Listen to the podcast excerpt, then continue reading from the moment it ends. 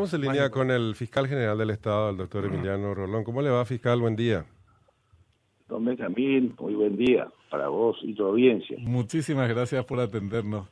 Fiscal, estábamos, nos estábamos plagiando, te cuento. Pero no, contra alguien en particular, sino frente a un hecho que consideramos muy, muy delicado, muy grave, que es el que viene protagonizando, eh, que se está dando alrededor de estas situaciones violentas registradas en nuestro país a partir de de, de anteayer y que tiene protagonistas muy identificados en materia de liderazgo, Paraguayo Cubas, la gente que está a su alrededor eh, y compañía, apuntando directamente contra eh, el Estado de Derecho, contra la democracia, planteando la supresión de la democracia abiertamente y su sustitución por un régimen dictatorial, e insisto, en el marco de hechos violentos poniendo en riesgo a, a personas, a bueno, hay, instituciones a las que llama a, a, atropellar.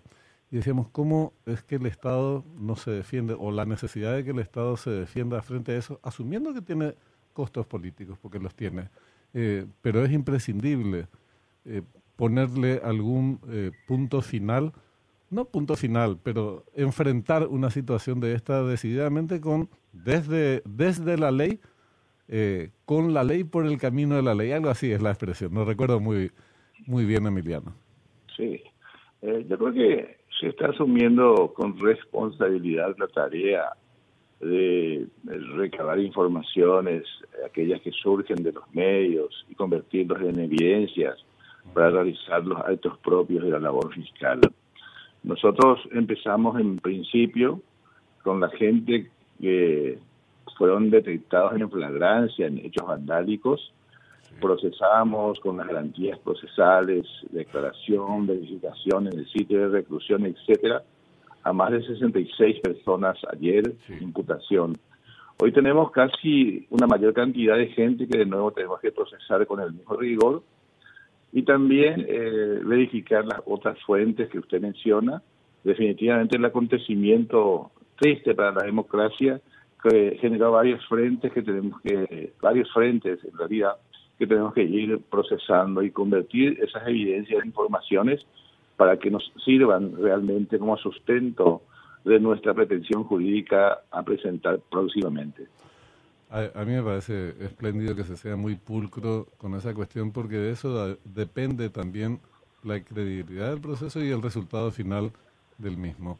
Eh, siempre, yo por lo menos asumo, son, son decisiones eh, delicadas que tienen, repito, sus costos, pero nosotros observamos a nivel internacional y vemos que el problema está, además de las personas que protagonizan obviamente este tipo de actos y que correctamente fueron eh, imputadas por el Ministerio Público en este caso, vemos a nivel internacional ejemplos como van directamente contra los responsables políticos de esta cuestión, las cabezas, incluyendo personas que venían de protagonizar comicios eh, en las que no perdieron por 18 puntos, sino por uno punto alguito, ¿verdad? Como es el caso de Bolsonaro, eh, y las denuncias son de golpistas y el proceso está en curso, o, hasta Donald Trump, este, que está en ese, en ese baile. Siempre sabemos... nosotros, este, don Benjamín, nosotros estamos en lo mismo. Hay que recordar que el acontecimiento triste prácticamente fue en la víspera. Nosotros ya organizamos equipos desde ayer a la mañana para ir procesando todas estas informaciones. No se trata simplemente de una intención pasional, sino crear las condiciones objetivas para que las garantías, los derechos y finalmente nuestro norte ideal no se conculque el Estado de Derecho en nuestro norte. Y en ese orden, eh, la actuación pasional simplemente porque vimos algo de filmación no es lo más aconsejable. Las reglas del debido proceso exigen ese tipo de pulcritud para que el día de mañana nosotros podamos decir, bueno, en fin, eh, nosotros tenemos esta solución jurídica porque creo que creemos que se hizo esta eh, estas, eh, estas visiones como debían hacerse. Entonces, eh, yo creo que ese es un poco el, debe ser también nuestra preocupación esencial como institución. Clarísimo, clarísimo, y, efectivamente es así, y, es, y es fundamental que actúen de la manera en que está señalando Emiliano. inclusive te diría que es en el marco de la, ¿cómo, cómo puedo manifestarlo? De la necesaria adhesión que tendría que recibir de parte de otros organismos de la sociedad. Pero aunque esto no se diera, igual tendría que asumir eh, el costo que esto pudiera eventualmente eh, representar. Pero medios de comunicación, fuerzas políticas, todos tendríamos que estar eh, con la misma tesitura. Obviamente, vos tenés exigencias legales que hay que respetar, procesales y todo lo demás. Lo nuestro son manifestaciones políticas de preocupación, Emiliano. Yo asumo que todo lo que es el acontecer social y político, el proceso eleccionario en general, eh, despierta pasión. Pero en el momento de reaccionar hay que entender que el Ministerio Público no es una fuerza preventiva.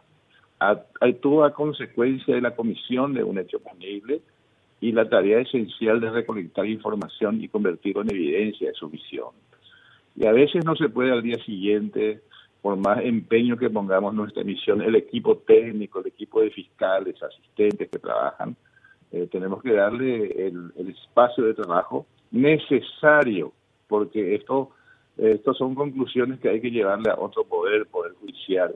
Y la evaluación de la información a lo largo del proceso ocurrirá en esa institución también. Entonces, eh, no es simplemente actuar y no es, no estamos ya en el tiempo de la figura del comandante del proceso, que era un poco la lógica del, verticalismo histórico, hoy necesitamos desempeñarnos en este Estado social de derecho. Doctor, eh, una pregunta nomás, breve de mi parte. ¿Está entonces el Ministerio Público recolectando datos que pudiesen eventualmente constituir hechos punibles? En el caso específico de, de Payo Cuba, hay un equipo técnico de fiscales, no solamente uno, por lo menos una gran, cinco fiscales y un fiscal adjunto que trabajan en el tema. Están instalados desde ayer, al día siguiente del suceso, y en eso estamos. Así es que eh, con la confianza, pedimos la confianza, de, la paciencia de ustedes para que concretemos nuestra tarea. Eh, lo vas a tener. Eh, las personas detenidas, ¿cómo, ¿cómo se procede en el caso de eh, estas personas detenidas? Después van a la cárcel, se las libera con medidas sustitutivas. ¿Qué, ¿Qué, se plantea en estos casos? Nosotros, en una primera misión allá de la mañana, estuvimos presentes en el sitio de reclusión, que es la agrupación especializada. Se dividieron en, en, hombres, en personas ya de edad, personas menores de edad y dos mujeres. Entre ellos inclusive un oficial de policía que estaba en la manifestación como componente de la turba. Así es que tenemos un grupo bastante heterogéneo. Se formuló la imputación y se peticionó al juez la prisión preventiva. Él tomará audiencia en cada uno de los casos individualmente y luego decidirá qué es lo que corresponde como condición de convivencia procesal a consecuencia del fenómeno del hecho punible. Sabes que eh, una, una última cuestión ahora, cuando mencionaste lo del oficial que formó parte de la turba, estaba observando en imágenes de televisión, no sé si tuviste ocasión de hacer eh, lo mismo y seguramente si no vas a recibir eh, la información. También casos de abuso policial en el uso de la fuerza. No en el momento de la refriega, que es normal ahí repartir y recibir algún tongazo, ¿verdad? Eh, sino ya después personas que estaban esposadas en el suelo, eh, separadas de, del resto, ya totalmente eh, reducidas. Después de un rato pasaba un policía en Brin le metía una patada en la, en la cabeza, le pisaba.